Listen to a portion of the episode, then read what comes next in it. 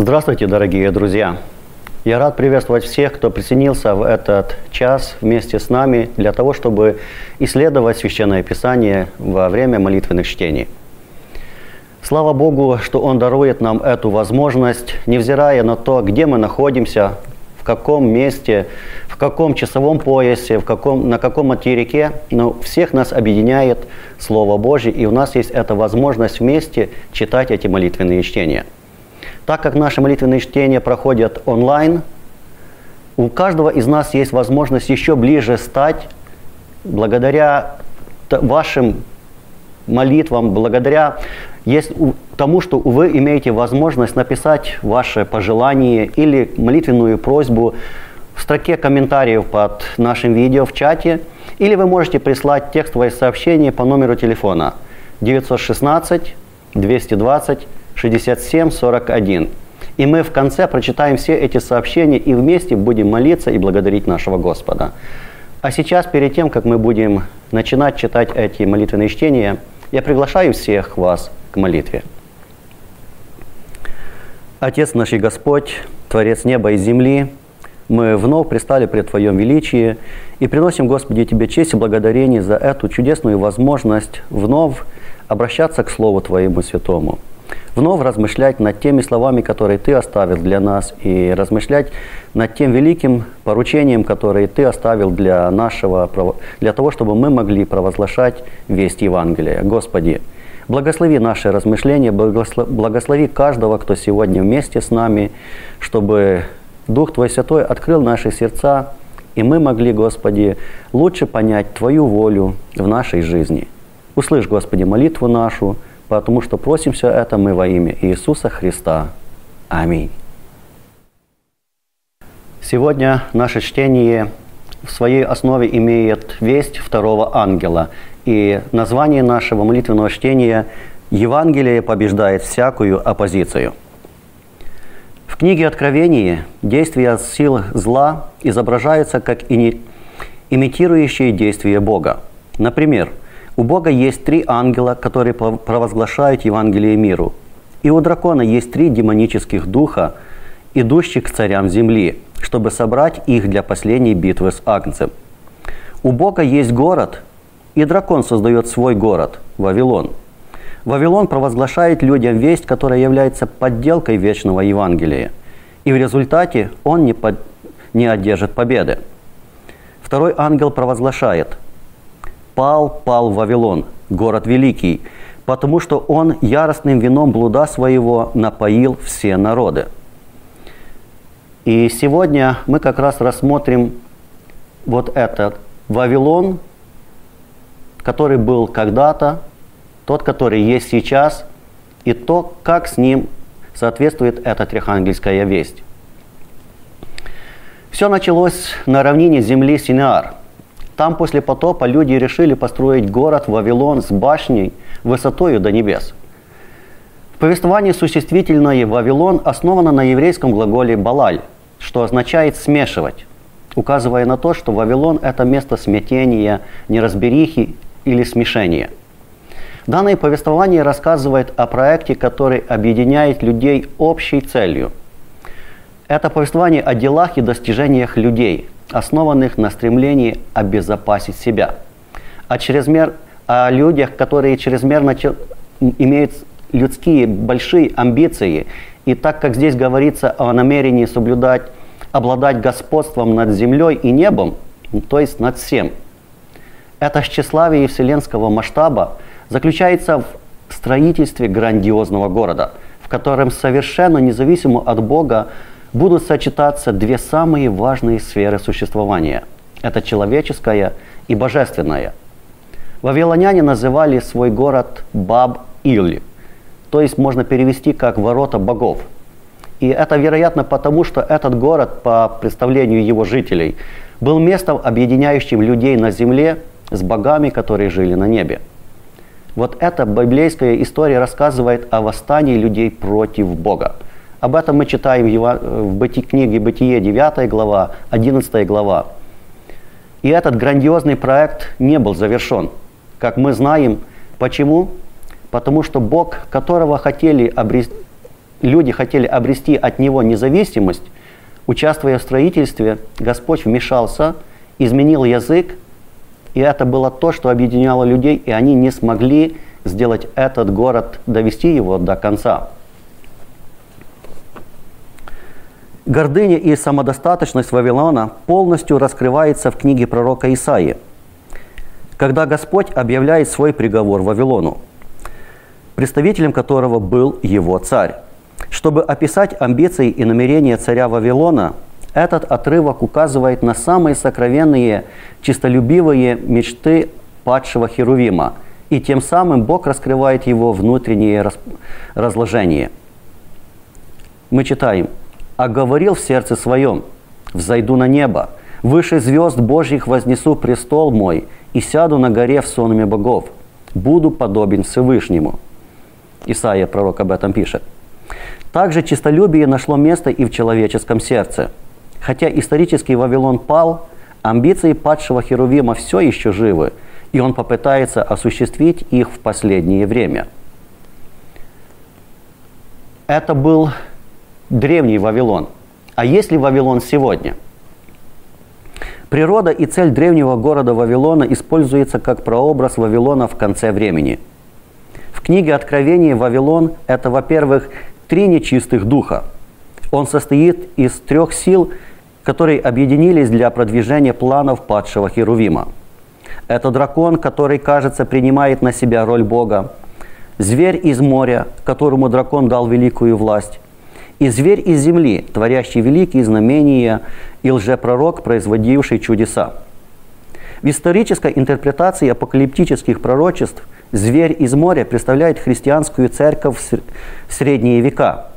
Зверь из земли означает американское протестантское христианство – а дракон – это спиритизм, основанный на языческой идее бессмертия души, посредством которой сатана будет творить обманчивые чудеса.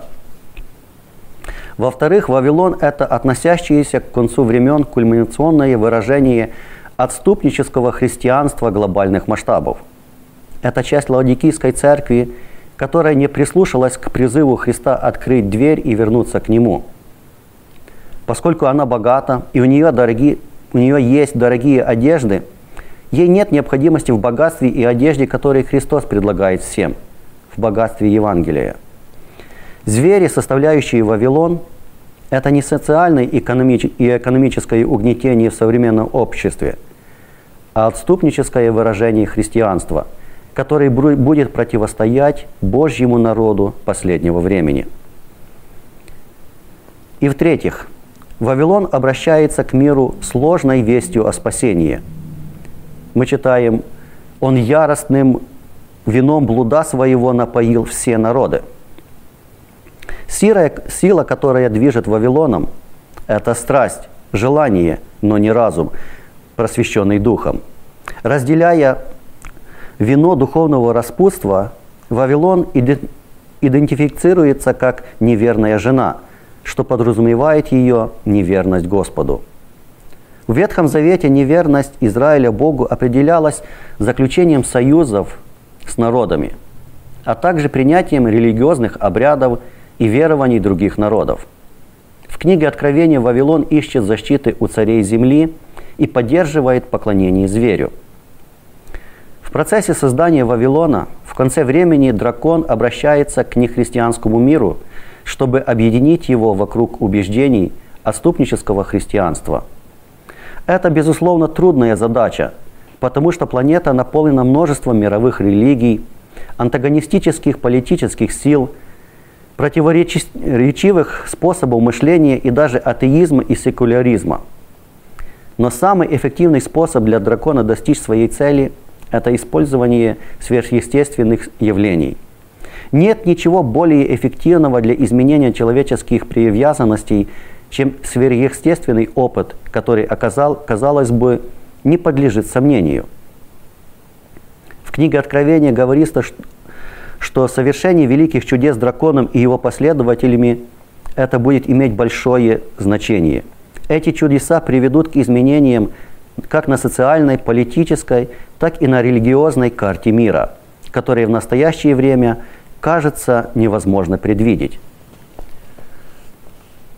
Читая все эти слова, может возникнуть вопрос, так есть ли надежда у людей, которые доверяют Богу, которые не идут за Вавилоном?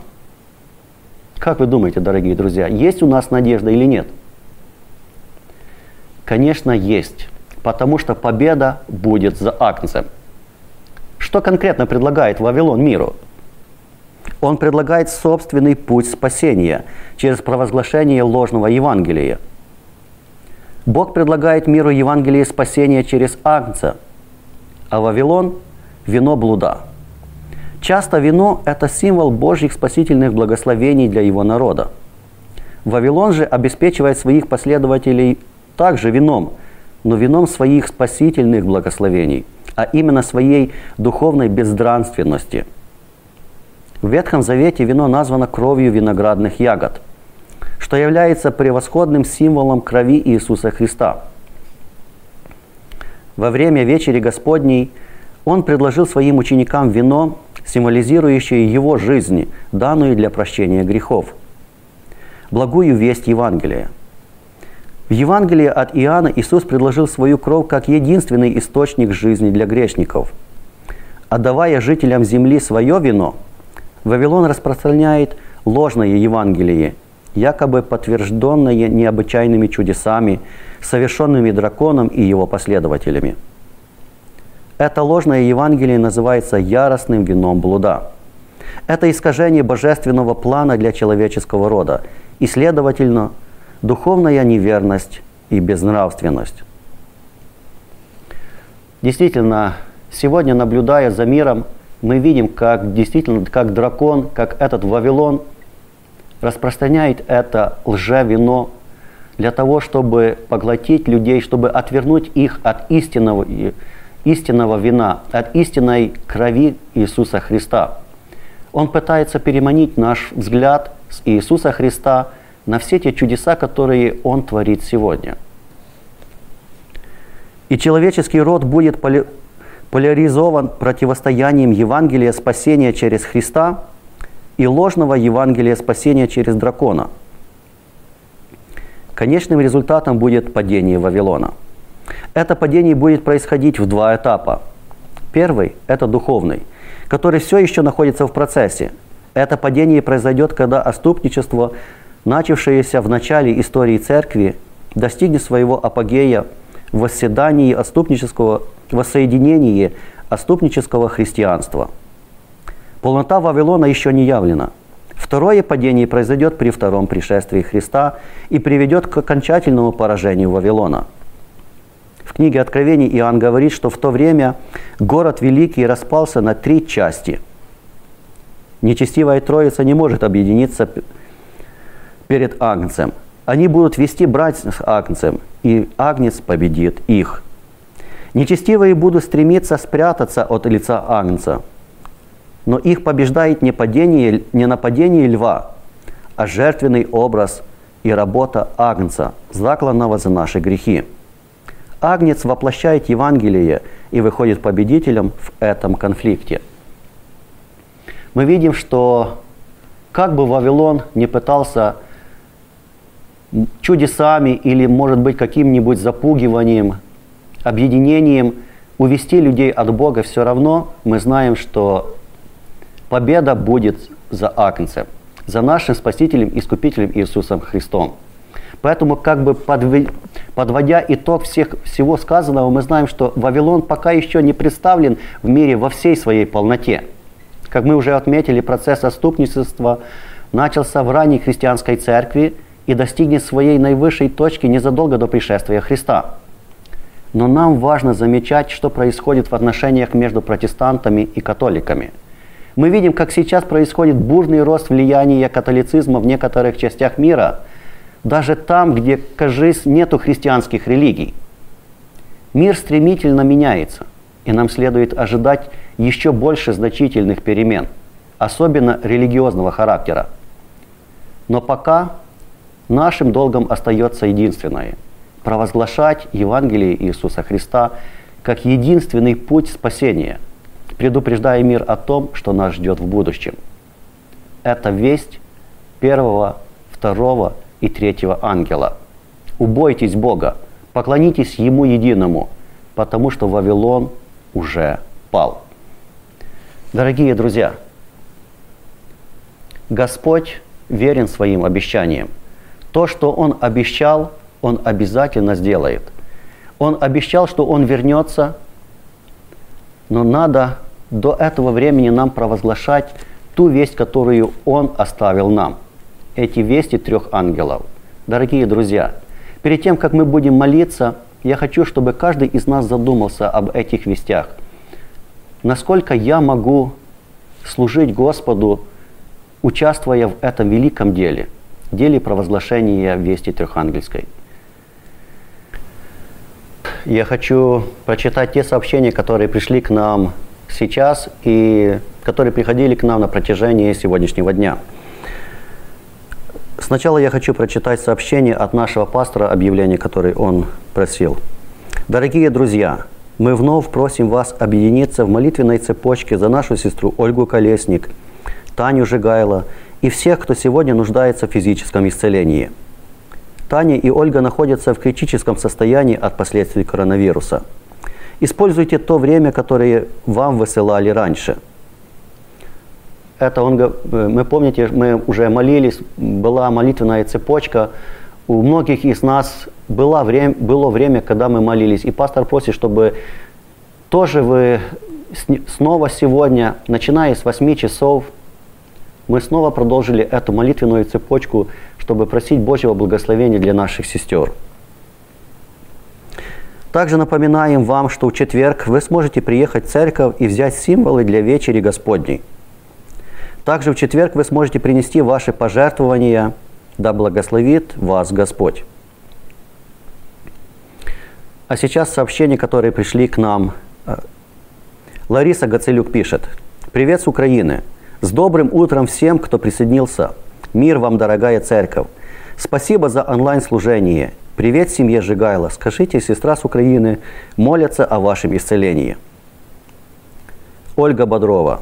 Мир Божий из Омска. Да благословит Господь молитвенное служение. Аминь.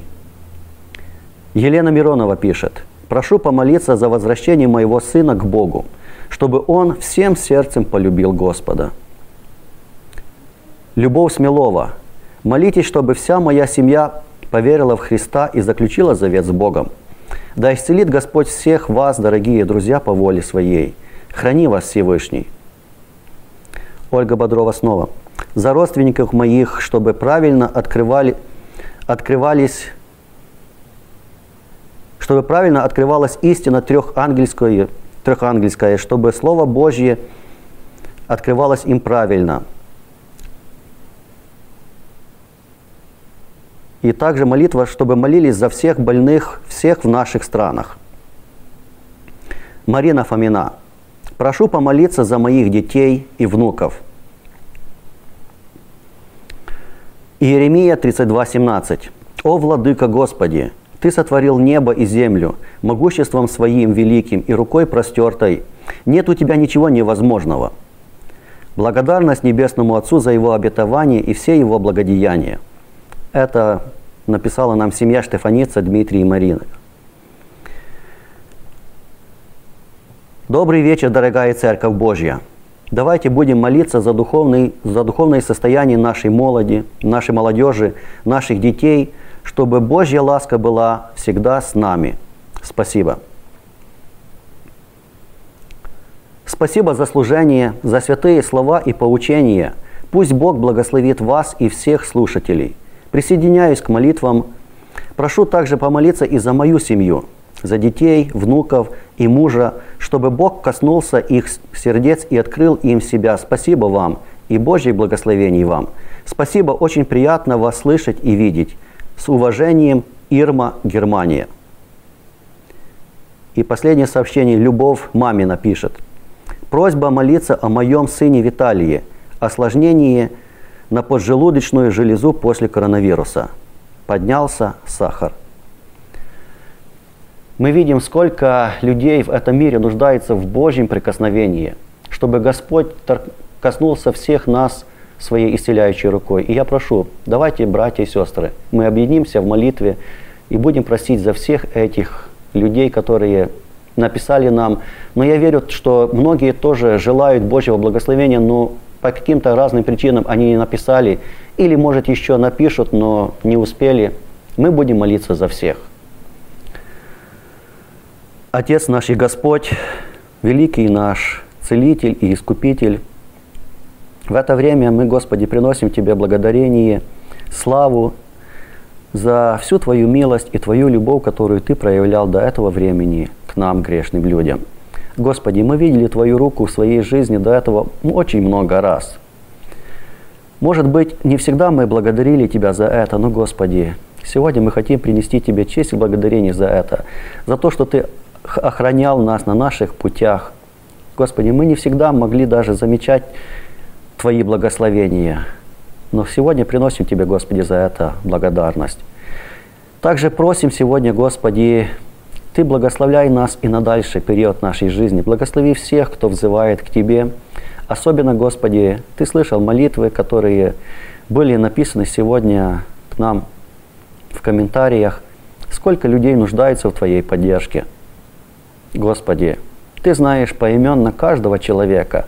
Ты знаешь даже тех, кто не высказал свое пожелание, но Ты слышишь, Господи, молитву сердца каждого человека, где бы он ни находился, на каком континенте, в каком поясе он бы ни находился, Господи, для Тебя нет ничего невозможного, и мы просим, Господи, благослови.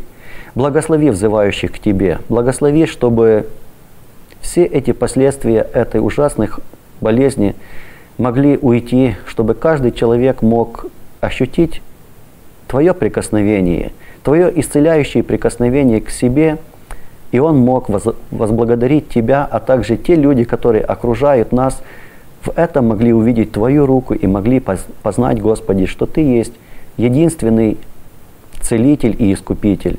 Ты единственный наш врач, который можешь исцелить не только физические болезни, но также и духовные – Потому что очень часто, Господи, мы падаем.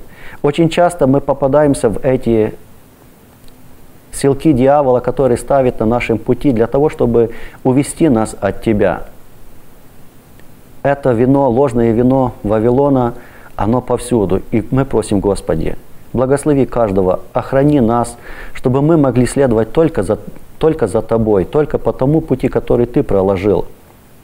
И не просто следовать, а чтобы, Господи, идя за Тобой, мы могли провозглашать, что Ты уже скоро вернешься второй раз за своим народом, за своей церковью, за каждым человеком, кто останется верным Тебе. Господи, помоги нам в своей жизни провозглашать эти вести, чтобы каждый человек, который окружает нас, мог узнать о Тебе больше, что Ты единственный тот, кто дарует спасение, что нет ни в ком другом спасения, только, Господи, в Тебе. Мы просим, благослови нас, услышь молитву. Не, за, не ради наших заслуг, а через жертву Сына Твоего, Спасителя и Искупителя Иисуса Христа. Аминь.